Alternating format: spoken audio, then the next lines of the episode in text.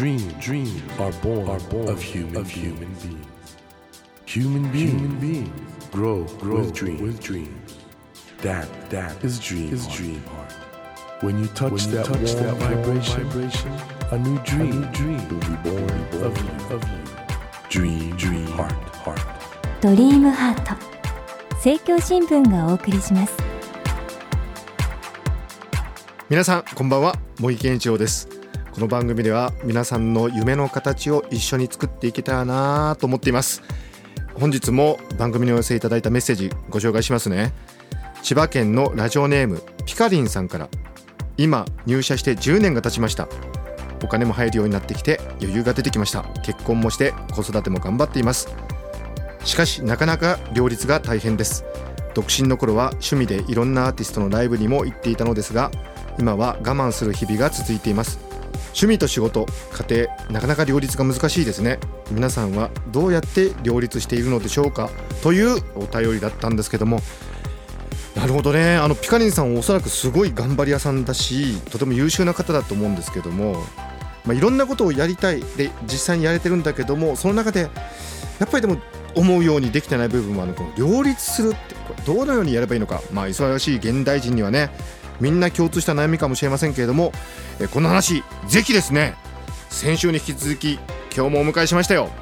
あの人気のアプリ LINE を運営する LINE 株式会社の代表取締役社長森川明さんと一緒に後ほどこのピカリンさんのメッセージについてですね考えていきたいと思います、まあ、先週はですねこの人気アプリ LINE の成功の裏話などもお伺いしたんですけども今週はですねさらに日本のね企業が世界に向けていろんなことを発信していくにはどうすればいいかと。またその中で必要とされる人間力みたいな話もね森川さんに伺っていきたいと思います。こんばんは。よろしくお願いします。はい、よろしくお願いします。もう先週がね、はい。面白すぎて本当に今注目されている LINE なんですけれども、はいありがとうござい今日はその LINE の創業のご苦労みたいなのをねぜひお聞きしたいなと思うんですけど、先週もお話ししましたように今 LINE は大変なことになってて、はい世界で1億7000万ユーザーはい。日本でも4500万ユーザーということであの私自身もヘビーユーザーなんですが。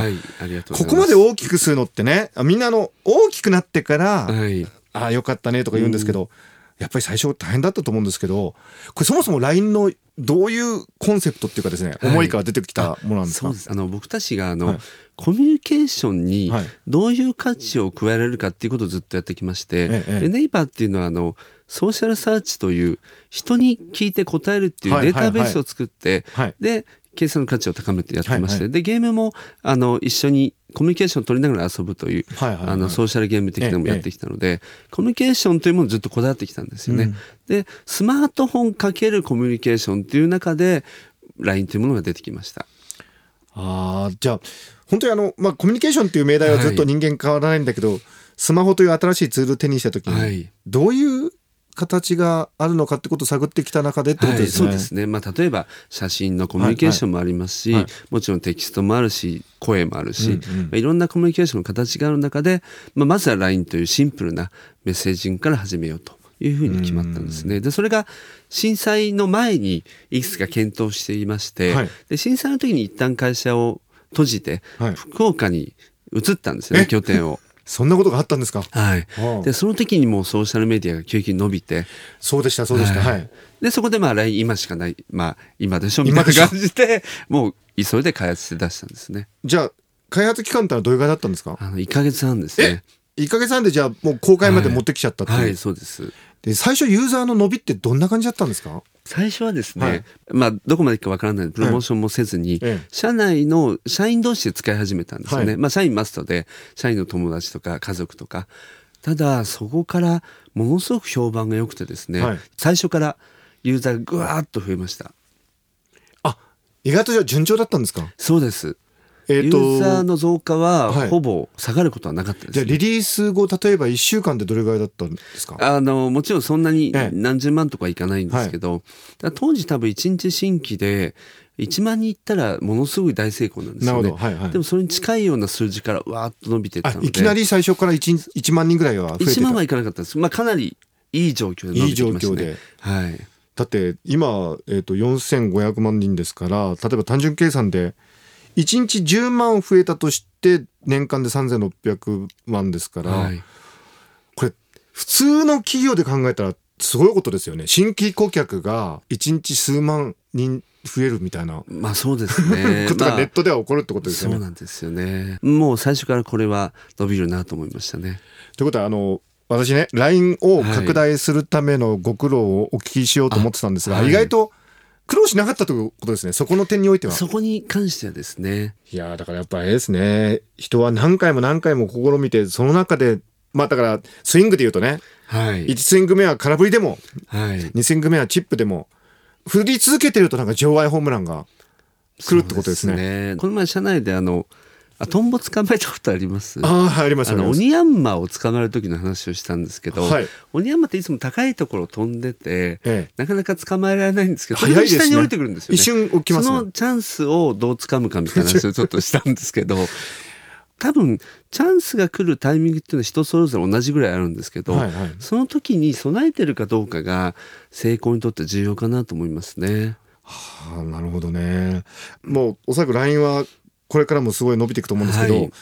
もうちょっと広く見て日本からなかなかそういう新しい産業の革命みたいなことが起こりにくい、特にインターネットはアメリカ発の企業が多くてはい、日本を含め他の国なかなか難しいぞって言われてきた中で、はい。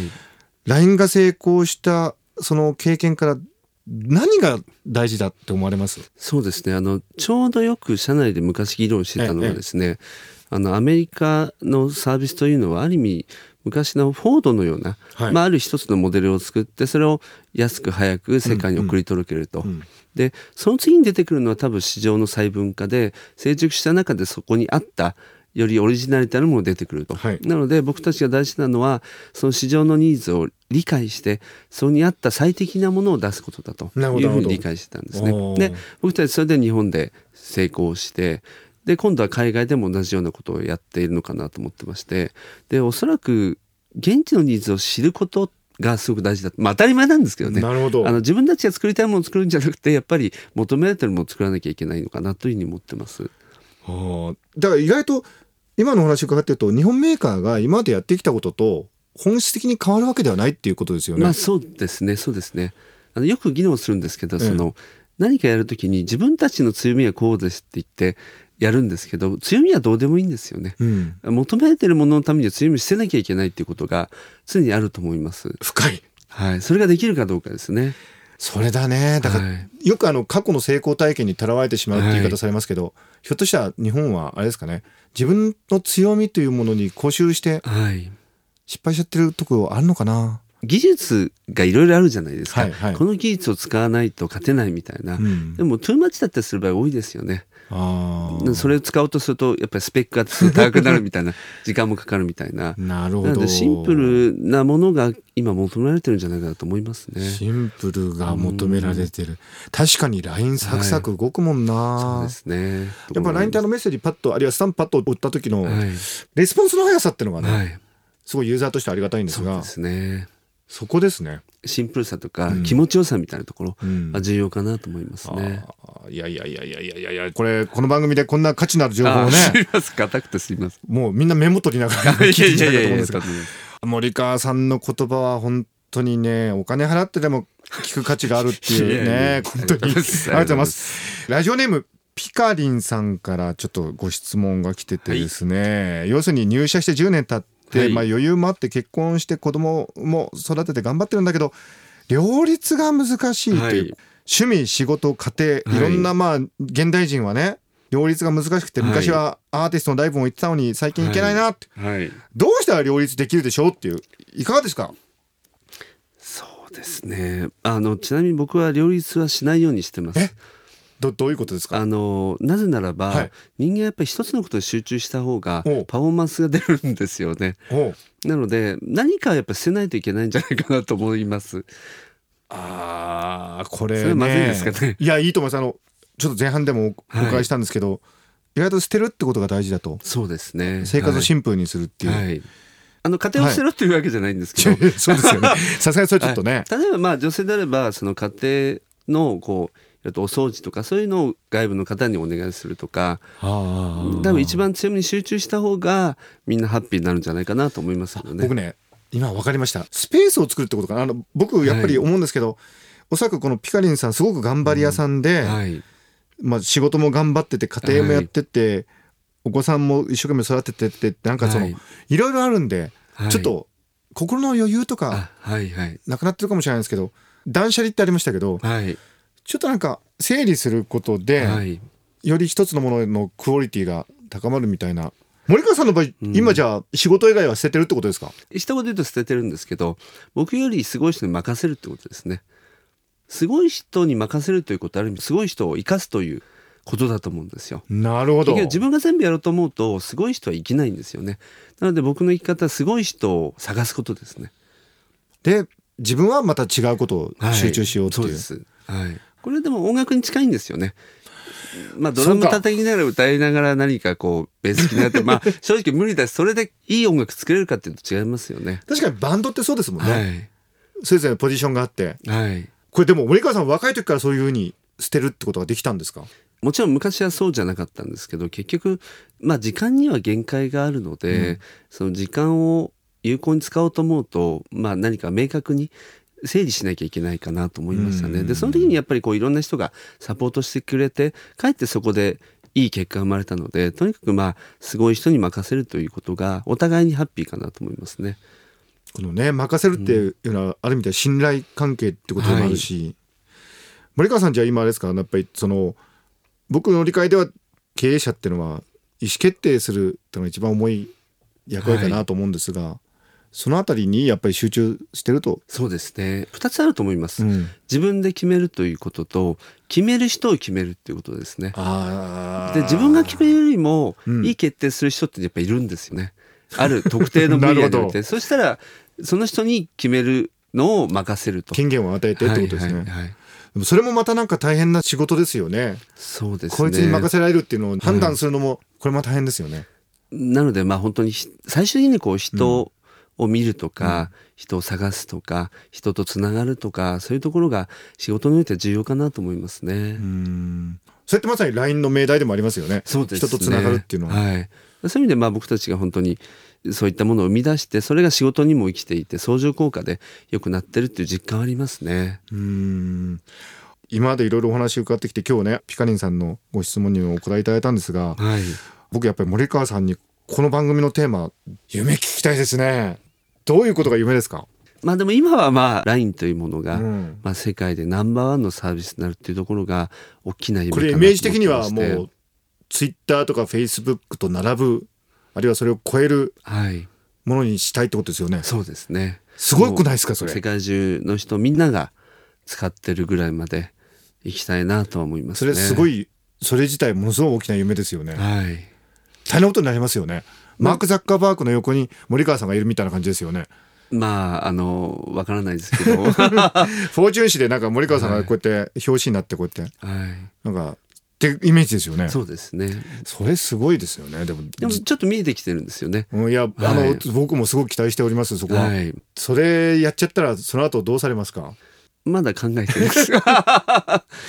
そうかでも僕 Google に会議で行って、はい。セルゲイ・ブリンラリー・ページみたいな人はい。見てると、なんかすごい学生からはいはい。あんまり変わってないような感じですよね、はいはい。一方ビル・ゲイツさんっていうのはもうなんかオタクを絵にしたようなはい方ですよね、うん。一方マーク・ザッカーバーグさんっていうのはある種アグレッシブなんだけどやっぱり基本的にオタクみたいな、うん。でスティーブ・ジョブズさんがいたでしょ、あのはい。はい今までその世界のパラダイムを作ったベンチャーの起業家ってなんとなくイメージが合うんですけど、森川さんその誰とも違いますよね。まあアジアらしいスタイルっていうんですかね。なんかちょっと誤解を恐れずに言うと、ゆるキャラっぽいっていうか、でも何かその例えば音楽とスポーツだと勝ちパターンが違うように、うん。またアジアにおいては多分そのもともとダイバーシティがない世界じゃないですか。はい。だからあのあまり何かを主張して巻き込むというよりは感じながら一緒に広がっていくっていうところがまずベースに。ただそれがまあ日本から出るとまたいろんな国の人たちがいてただこれもそういうスタイルで巻き込むことによって今までと違うリーダーシップを取れるんじゃないかなと思います、いいですね。だからインスパイアされますよね。だからなんとなく今までね、ベンチャーっていうとそういうなんかはい。アメリカ的なスタイルしかないと思ってたんだけど、はい森川さんがその LINE でねまた違うベンチャーの成功のスタイル示してくださるとそれがやっぱりはい我々にとってのドリームになるのかなっていうまたね、期待しております。はいえー今日は、えー、LINE 株式会社の代表取締役社長森川明さんにお話を伺いました。ありがとうございました。はいありがとうございました。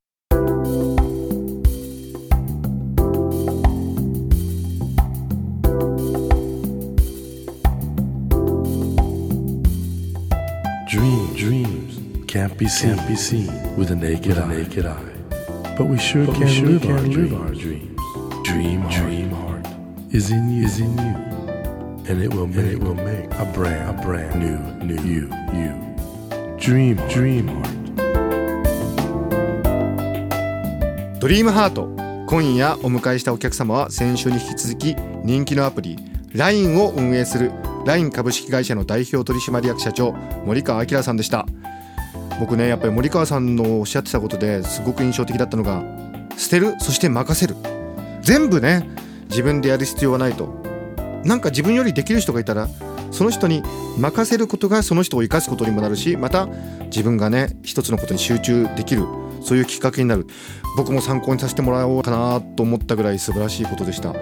あの本当ね森川さんひょっとしたら日本から初めてツイッターやフェイスブックのような世界標準のサービスを立ち上げることに成功する人になるかもしれないんですよね。その森川さんが本当にあのまるでゆるキャラのような明るい方だったってことは本当に我々日本人にとって一つのインスピレーションになるのかなと思います。皆さんの夢も森川さんのお話を伺って少し明るさが増したんじゃないかななんて思っています。さてドリームハートのホームページでは今回の森川明さんのインタビューをはじめ過去のゲストインタビュー例えばホリエモンとかねこれポッドキャストで公開しています。ぜひこの番組終了後も合わせてお楽しみください。そして番組では今日ご紹介したようなお悩みをはじめ私森健一郎に聞きたいことあるいはゲストにね聞きたいこと番組へのご意見などメッセージ募集しています。ぜひドリームハートのホームページからお送りください。お待ちしています。さて来週のお客様は元スターバックスコーヒージャパン株式会社代表取締役最高経営責任者で現在はリーダーシップコンサルティング代表岩田松尾さんをお迎えします。お楽しみに。ドリームハートお相手は森健一郎でした。ドリームハート。政教新聞がお送りしました。